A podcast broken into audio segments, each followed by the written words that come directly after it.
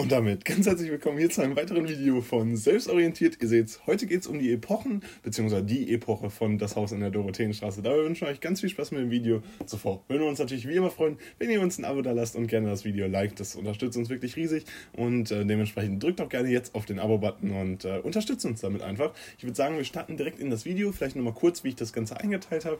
Wir haben zunächst die Einordnung, in welche Epoche lässt sich das Ganze einordnen, wobei das relativ einfach ist. Ich denke, die vielen können sich das bereits schon denken und dann äh, stelle ich nochmal ein paar Merkmale da. Das Ganze werde ich dann natürlich immer auf den Inhalt von Das Haus in der Dorotheenstraße beziehen. Wie immer, wir haben einige Videos bereits schon rund um dieses Thema aufgenommen. Dementsprechend guckt da gerne auf die Playlist, bei der Playlist von unserem Kanal vorbei. Ich würde sagen, wir starten direkt mit der Einordnung und ihr seht, ähm, die Einordnung ist relativ einfach, denn das Ganze lässt sich der Epoche der Postmoderne zuordnen. Ähm, haben sich viele sicherlich schon denken können, da das sehr, ja, die Novelle sehr viele freiheitliche Elemente eben vorbringt. Das Ganze ja auch 2012 erschienen ist, ähm, ja, im 2011 äh, vermutlich verfasst wurde und dementsprechend ähm, ja, in der Neuzeit sozusagen geschrieben wurde, äh, nach der 2000-Wende äh, und dementsprechend ja schon relativ aktuell ist das Buch. Ähm, das Ganze, die Postmoderne kennzeichnet sich dabei ab 1989, das heißt so ein bisschen nach einem Neubeginn. Da kommen wir auch schon direkt zum nächsten äh, Punkt. Äh, das Ganze ist natürlich spannend, weil prägende Ereignisse der Epoche der Postmoderne haben natürlich in Berlin stattgefunden. Insbesondere lässt sich hier natürlich der Mauerfall 1989 äh, hervorheben, aber auch weitere ähm, ja, äh, ja, Kenntnisse, weitere Ereignisse, wie zum Beispiel eben, dass Berlin dann auch zur Hauptstadt geworden ist. Und das ist natürlich ganz wichtig, wenn man äh, hier berechnet, beziehungsweise guckt, okay, wieso ist das Ganze denn überhaupt das Haus in der Dorotheenstraße, wieso findet das in einem Vorort, beziehungsweise im Westen von Berlin statt? Und äh, das könnte eine mögliche Antwort sein, weil eben Kernmerkmale dieser Epoche tatsächlich in Berlin stattgefunden haben. Und äh, damit äh, lässt sich ähm, ja auch ein zweiter Punkt verknüpfen.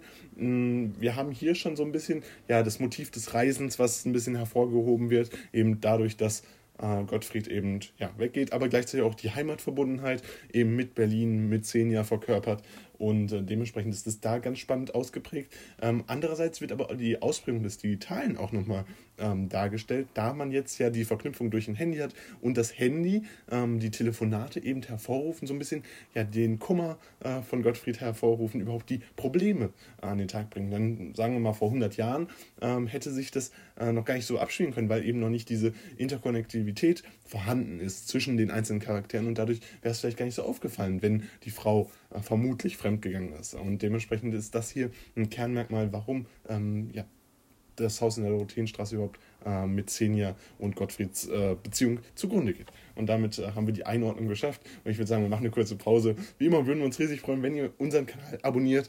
Ähm, ihr unterstützt uns damit wirklich riesig. Ich sag's gerne nochmal.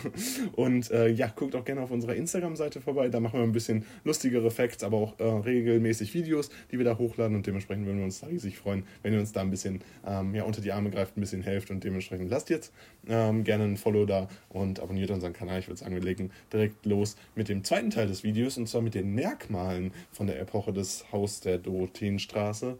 Ähm, und äh, das ist ganz klar die künstlerische Freiheit des Autors. Das bezieht sich natürlich wieder auf die Epoche der Postmoderne.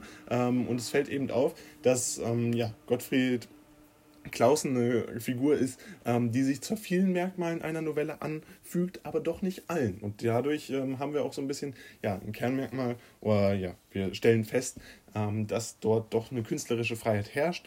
Ähm, das sehen wir eben unter anderem dadurch, ähm, dass wir einen immensen Charakterwechsel haben. Ähm, dieser Charakterwechsel ist nicht ganz typisch und äh, zudem eben auch so ein bisschen ähm, dass mit etwas Unmoralischem gespielt wird, nämlich mit der Affäre, die Xenia eben anscheinend hat. Das sind so zwei Aspekte, die da ähm, von Hartmut Lange eingebracht wurden und dementsprechend auch die künstlerische Freiheit ähm, widerspiegeln, die zur Postmoderne passen. Gleichzeitig ein Punkt, den ich gerade schon mal angesprochen habe, die Medien, die im Mittelpunkt stehen, eben weil eben die Beziehung ähm, der beiden zugrunde geht, weil überhaupt diese Verbindung zwischen den beiden über ähm, die Medien stattgefunden hat. Ähm, das sicherlich hier anzumerken, beziehungsweise sehr wichtig sogar, das anzumerken, denn ähm, sonst hätte der Kernkonflikt dieses ganzen, dieser ganzen Novelle, dieses ganzen Dramas rund um ihre äh, Beziehung gar nicht funktioniert. Äh, hätte man äh, sagen können, okay, ähm, ja, Xenia ist in Berlin geblieben, ähm, aber Gottfried merkt gar nicht, was in Berlin dort abgeht und dementsprechend ja, hätte da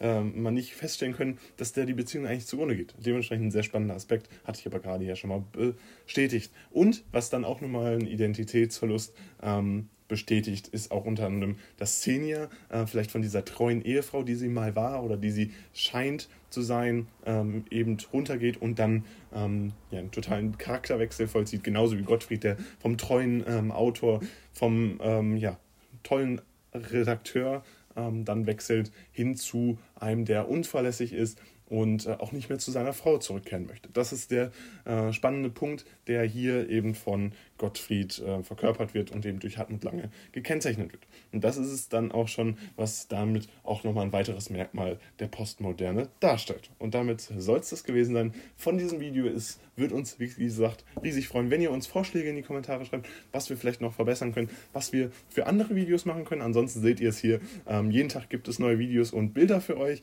Ähm, Videos gibt es jeden Tag um 15.30 Uhr jetzt erstmal bei uns auf unserem Kanal. Selbstorientiert abonniert uns dafür, lasst die Glocke aktiviert und falls ihr noch ein paar wichtige oder witzige Videos und äh, ja, auch Bilder sehen wollt, ähm, guckt da gerne bei uns auf der Instagram-Seite vorbei. Da haben wir immer neue Fakten und um 20 Uhr kommt da ein neues Bild immer. Wir versuchen außerdem auch jeden Tag auf IGTV äh, was zu posten. Also unterstützt uns da mit einem, Voll, ähm, mit einem Follow und dann soll es das gewesen sein. Vielen Dank fürs Zuhören, haut rein und ciao.